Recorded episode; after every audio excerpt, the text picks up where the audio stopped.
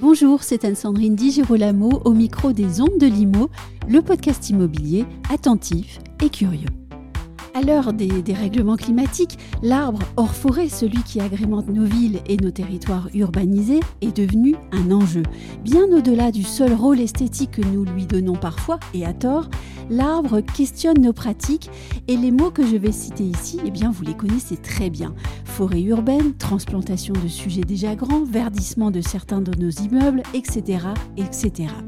Mais est-ce que toutes ces pratiques sont bénéfiques pour nos villes et de quoi ont besoin les arbres pour bien se développer et nous offrir en retour confort et bien-être? Vous l'avez compris, mon invité aujourd'hui est architecte paysagiste et spécialiste de l'urbanisme végétal. Elle s'appelle Caroline Molly et j'ai eu grand plaisir à l'inviter au micro à l'occasion de la parution de son livre tout à fait passionnant À l'ombre des arbres, planter la ville pour demain, un livre tout juste publié aux éditions de La Chaux et Niesley. Caroline Molly, bonjour. Bonjour. J'ai beaucoup aimé votre livre car j'y ai appris énormément de choses sur les arbres, ces compagnons de notre quotidien que nous ne savons pas toujours traiter avec le respect qui leur est dû. Votre livre se concentre sur une catégorie d'arbres en particulier, les arbres de compagnie. C'est une très jolie expression qu'on retient facilement, mais pour nos auditeurs, il est peut-être euh, utile et important de leur dire ce qu'est un arbre de compagnie. Ah oui, volontiers. Euh, c'est une formule euh, qui m'est arrivée comme ça, comme une évidence, parce qu'il y a énormément de, propos sur les arbres aujourd'hui et qu'il n'y avait pas de, désignation précise pour les arbres qui sont ni dans la forêt, ni dans les haies, qui ne sont pas productifs, qui ne sont pas des arbres fruitiers, qui sont simplement pour le plaisir. Oui.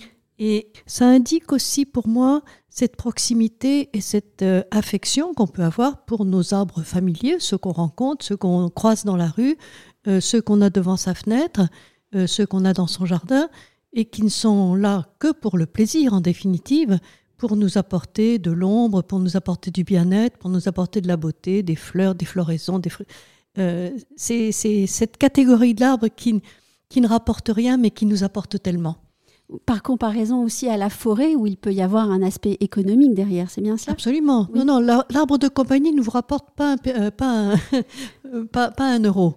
Mis à part le bien-être qui devient très important dans les villes. Alors, il vous apporte le bien-être, il vous apporte aussi, on en parlait, euh, la, plus-value immobilière, bien sûr, oui. Euh, qui est très très importante pour le, pour le, pour le coût d'un bien immobilier. Mais sinon, sinon non, non, il vous apporte rien. Que du plaisir. Que du plaisir. Les premières pages aussi de votre livre sont consacrées à, quelque chose de très important. Elles expliquent aux, lecteurs à quel point ce sont aussi des chefs-d'œuvre vivants, un chef-d'œuvre de la nature. Alors ça, c'est tout à fait particulier. Ça m'est venu aussi euh, à travers les lectures que j'ai pu faire ces derniers temps. Il y a beaucoup de gens extrêmement savants et en même temps euh, des artistes aussi qui, s'intéressent aux arbres. Euh, cette idée de chef-d'œuvre vivant. Oui. on parle des monuments historiques et on investit pas mal. Il y a des, euh, des, des, services de l'État qui s'occupent des monuments historiques, de les protéger, etc., qui sont inertes. Bon, on peut les, on peut les, les, réparer, on peut les reconstruire, on peut ça. Mais euh, pour le vivant, on a des monuments historiques.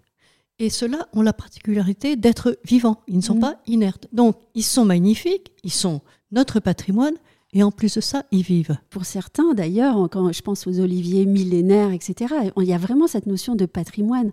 Ah oui, c'est encore plus que du patrimoine, c'est presque abyssal. Je veux dire, si on regarde 2000 ans en arrière, euh, je pense à une phrase euh, que j'ai lue de Francis Allais qui parle du, de l'olivier de Menton qui a 2000 ans et qui a vu passer les troupes de César. Oui. Donc euh, c'est quand même...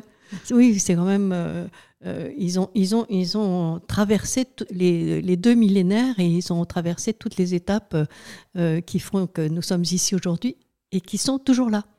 Revenons aux arbres de compagnie. Ils n'ont pas toujours été bien traités en France, à tout le moins. Euh, autre expression absolument équivoque et que je trouve très éloquente, vous parlez des 30 désastreuses. Est-ce que vous pourriez nous expliquer ce qui s'est passé pour les arbres pendant cette période de développement urbain et croyait-on de grands progrès?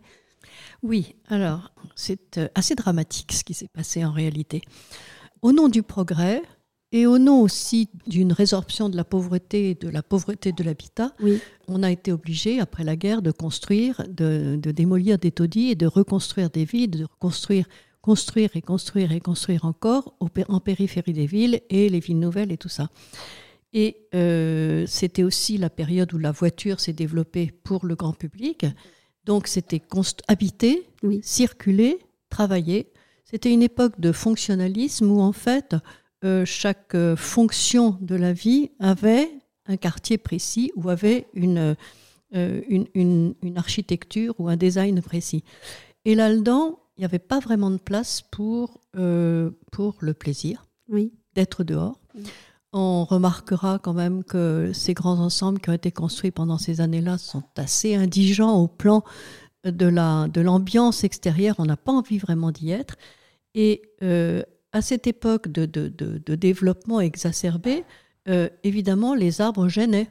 Bon, un arbre, deux arbres, un alignement, un massif, un bosquet, un bois, euh, qu'est-ce qu'on fait? On l'enlève parce qu'il faut faire avancer le progrès. Et à cette même époque, euh, avec l'invention de la grande échelle, la grande échelle et la tronçonneuse sont les deux outils du massacre des arbres de, de- pendant les années 60 et 70. Avec en plus, pour les commander ou pour les diriger, des personnes qui n'avaient plus aucune euh, notion de ce que c'était qu'un arbre ou la nature ou quoi que ce soit. C'est-à-dire des gens qui étaient hors sol déjà, alors qu'autrefois, les gens qui s'occupaient euh, même des travaux routiers, mais surtout des travaux paysagers, comme on Mhm. dit, avaient quand même une, une origine paysanne pas tellement loin. Ils savaient qu'un arbre avait euh, des racines et une couronne. Tandis que là, un arbre, c'est quelque chose qui gêne, on le coupe et puis voilà.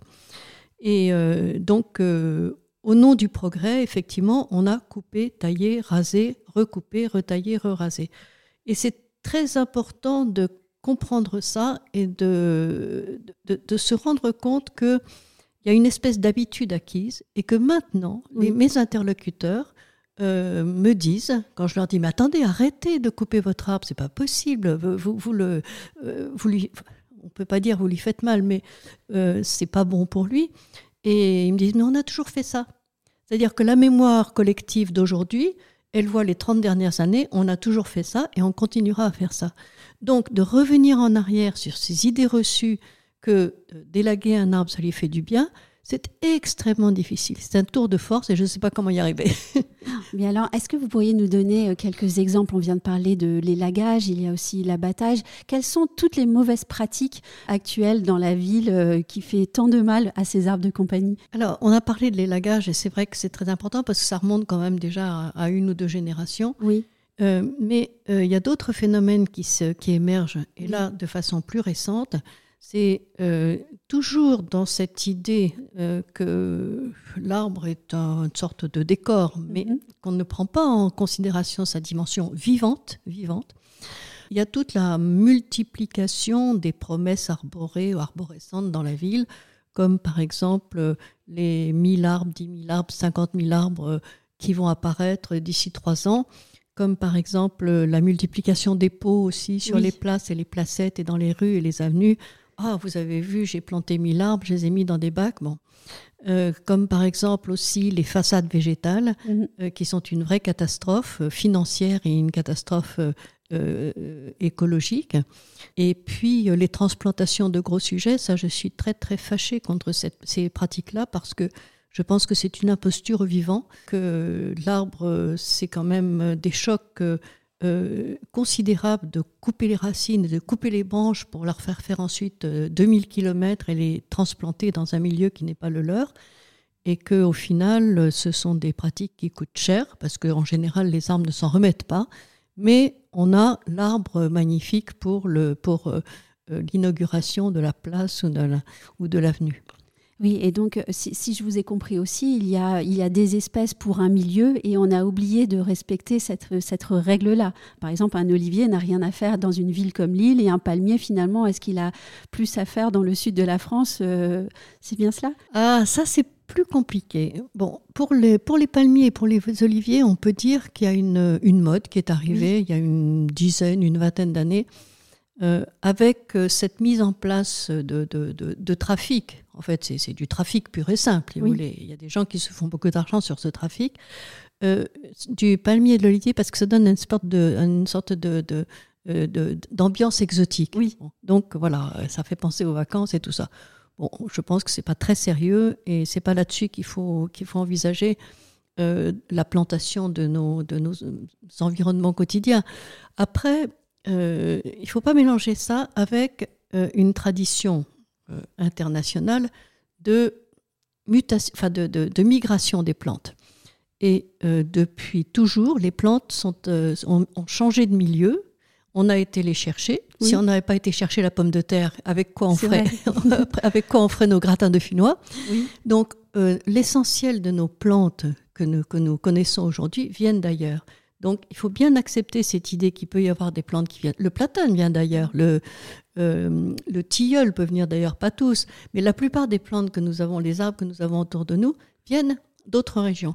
Donc, euh, c'est aussi pour moi euh, une sorte de curiosité, la curiosité du botaniste qui va chercher une plante et qui va essayer de, la, de l'acclimater pour voir ce que ça donne. J'aime ça. Et ça nous donne les magnolias, ça nous donne les cerisiers à fleurs, ça nous donne enfin tout un, tout un panel de, de, d'arbres magnifiques pour, pour enjoliver notre quotidien. Jusqu'à maintenant, nous avons parlé finalement de beaucoup de choses négatives. On va essayer de renverser la tendance. Est-ce Qu'est-ce que pour vous un arbre bien traité et dans ces conditions, qu'est-ce qu'il va pouvoir apporter à la ville et à ses habitants? Qu'est-ce qu'un arbre apporte à la ville? Je crois, je crois, je, je, ne crois pas, je suis sûre, et c'est confirmé par des études qui ont été euh, euh, diffusées par l'ADEME. Ça a été confirmé que l'essentiel de ce qu'attendent euh, de, ce qu'apporte un arbre en ville, c'est l'ombre. Oui. Et ça, ça devient flagrant aujourd'hui, complètement évident. Euh, vu le contexte de canicule et de d'îlots de chaleur urbaine et tout ça. Donc, on veut de l'ombre. Et les, les, les, les, citadins veulent de l'ombre. Et vous pouvez voir une place ou une avenue, quand il fait chaud, où marchent les gens? Ils marchent à l'ombre. Où est-ce qu'ils vont prendre leur café? Ils vont le prendre à l'ombre. Ça, c'est pour moi, c'est une évidence. C'est même pas la peine de faire des milliers de, d'études scientifiques. Alors, pour avoir un arbre qui donne de l'ombre, il faut avoir une belle couronne. Mm-hmm. Alors, pour avoir une belle couronne, il faut le, ne pas le couper, ne pas le tailler. Il faut euh, lui donner suffisamment d'air pour sa couronne. Il ne faut mhm. pas le mettre dans un, faut pas le mettre dans un espace trop étroit. Il faut adapter l'espèce à, l'espace euh, dont on dispose. Et pour avoir une belle couronne, il faut aussi que les racines puissent alimenter la couronne. Donc il faut du sol pour les racines. Et c'est mon tiercé gagnant, c'est de l'air, de la terre et du temps.